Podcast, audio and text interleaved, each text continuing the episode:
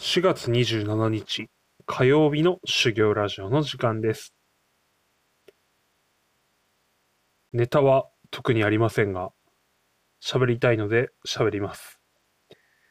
えーある、まあ、簡単な決心をしまして、ちょっと資格を取ってみようかなと思い立ちました。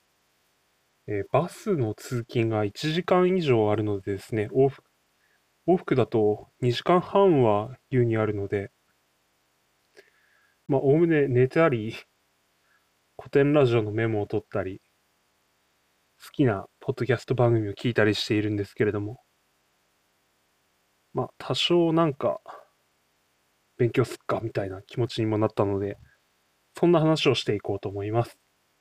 それではスタートです。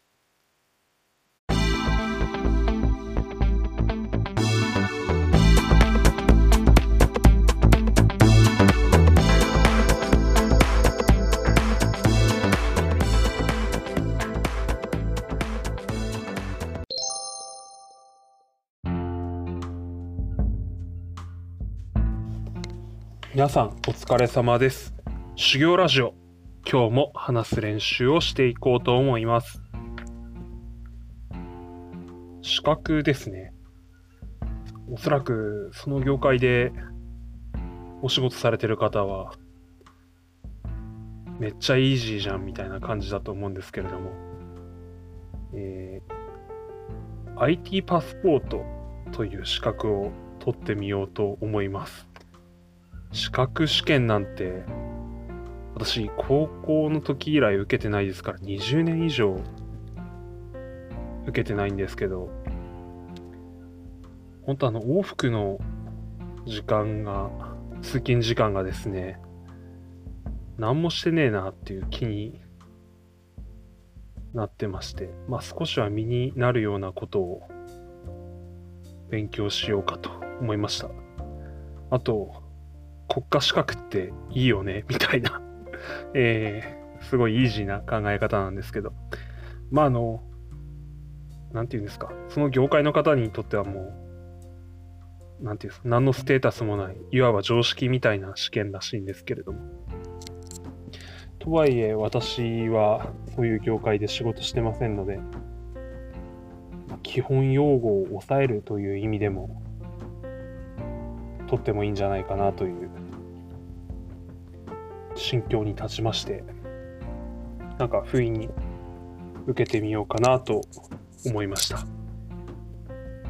まあ、妻も、え、テキスト買ったの？みたいな感じで言われてですね、まあまあ、応用くらいまでは、応用技術者までは、わからないことあったら聞いてねみたいな感じで言われましたけれど、まあ、勉強してみようかなと思います。なんでも、合格率も50%くらいあるような試験らしく。で、なんかあの、パソコンで受けれるんですかね。4択、択一で。これはいいかもしれんと思って、まあ軽い気持ちで受けることを決意しました。あとまあ、あれですね。私、まあ新型の大人ウイルスとかですね。でおなじみの、あの、小林さんが主催している ITINS ラボのですね、えー YouTube、毎週日曜日の午後7時からやっておられるですね、えー教育アップデートの番組のファンでもあって、まあ、プログラミング教室ですよね。対象は確か小学4年生からだったと思うんですけれども、まあまあ、えー子供も、まあ、その時までですね、えーそういう機会があれば、ぜひ参加させてみたいなという気持ちを持ってまして、まあ子供がやるかと、やりたいというかどうかは別の話ですけれども、まあまあ、いろんなこう、機会の中で、こう、会ったこともない人たちと交流するっていうのは、有益なんじゃないかなと私は思ってまして。で、まあ、聞けば IT's ラボには、この IT パスポートを小学生のうちにも資格取得させるコースがあるやに聞いてますので、まあ、子供がやるかどうかはともかく多分今今後こういう IT 関係の学習基本用語とかっていうのは多分常識になるんだろうなというところもあってですねまあ現に今常識なのかもしれませんがまあであればちゃんと知っておこうと思ってまあ自分の仕事には全然役に立たないかなという感じではあるんですけどまあまあ勉強してみようと思いました。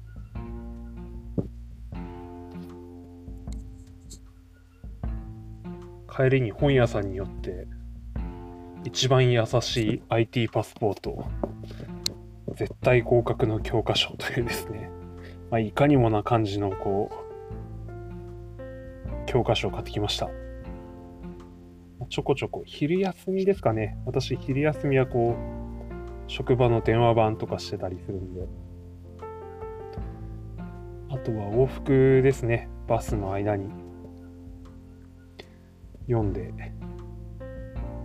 勉強しようと思います。なんかパラパラめくったらあの BSPL とかですね財務諸表とかの 勉強もすんだなとかって思ってびっくりですね。IT じゃねえんだみたいな感じでこういうマーケティングとかそういうこともやるんだなと思ってですねちょっとびっくりしています。まあまあそうですね。ご期待です。まあどうでしょう。今年中には受験して、えー、パパッと行ってみたいなという感じですね。さて、話は変わりまして、今日も吉田松陰先生の名言100から、まあ、かいつまんでと喋ってみたいと思います。癒しくもよく志たたば、なすべからざるのことなく、なすべからざるの地なし、思うに、その期するところいかにあるの。嘉永4年8月、1851年です。できるかどうかはその人の気持ち、志が本物かどうかによると先生はおっしゃっています。もちろん先生も黒船に乗り込もうとして断られたように相手によってはできないこともあるではないかという人もいます。確かにそうです。しかし、その断固たる意志でやったができなかったにもかかわらず、その弟子である伊藤博文はイギリスに行き、俺たちの、私たちの新作は上海に行きました。これは大きかったです。上位だけでは日本の未来がないのが分かったのです。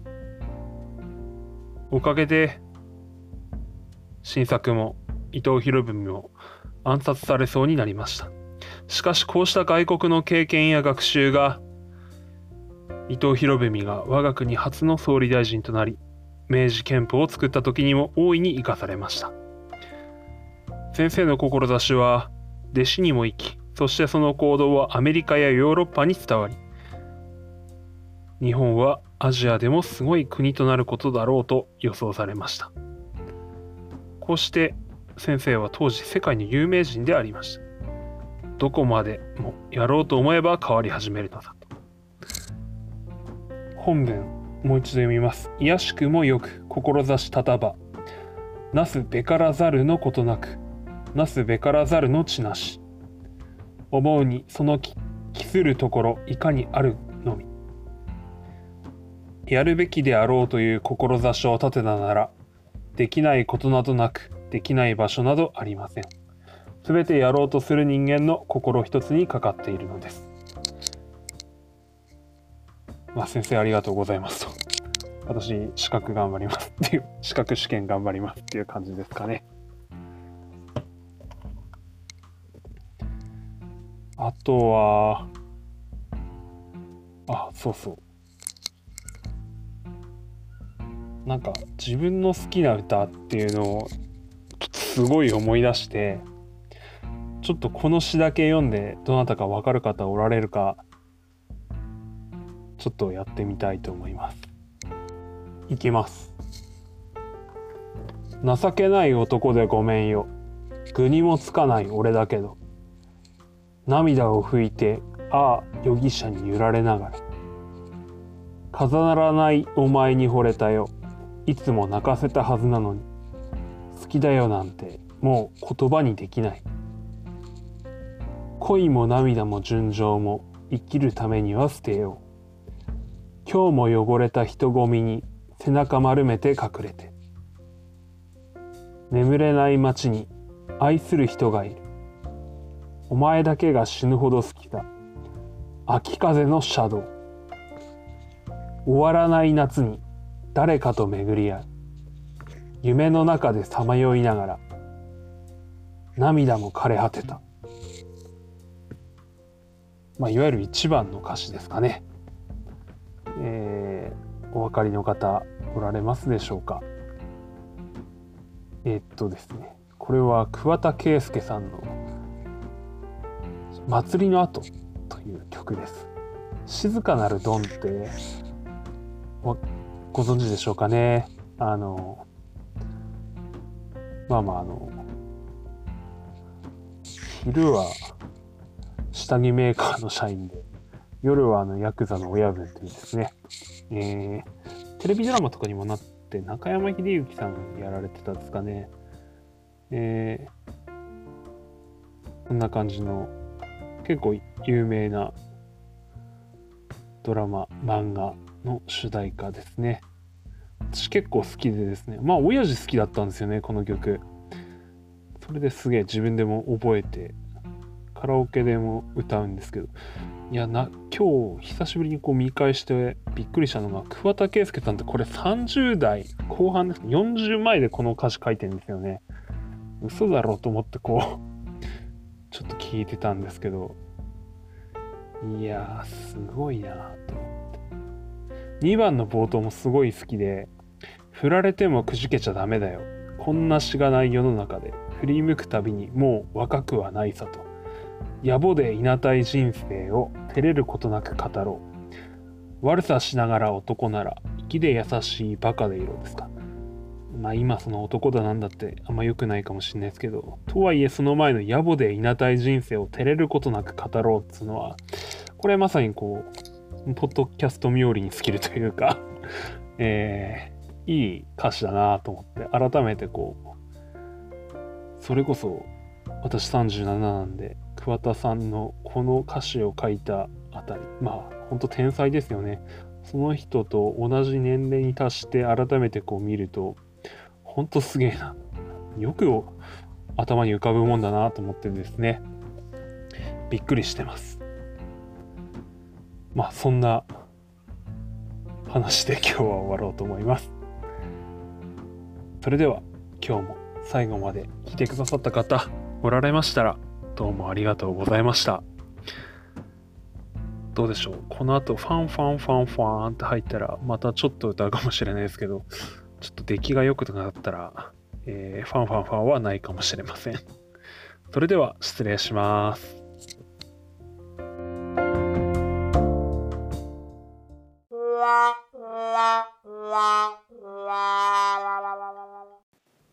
振られてもくじけちゃダメだよ。こんなしがない世の中で振り向くたびに、もう若くはないさと。野暮でいなたい人生を照れることなく語ろう。悪さしながら男なら粋で優しいバカでいろ。結局歌ってしまいました。すいません。おやすみなさい。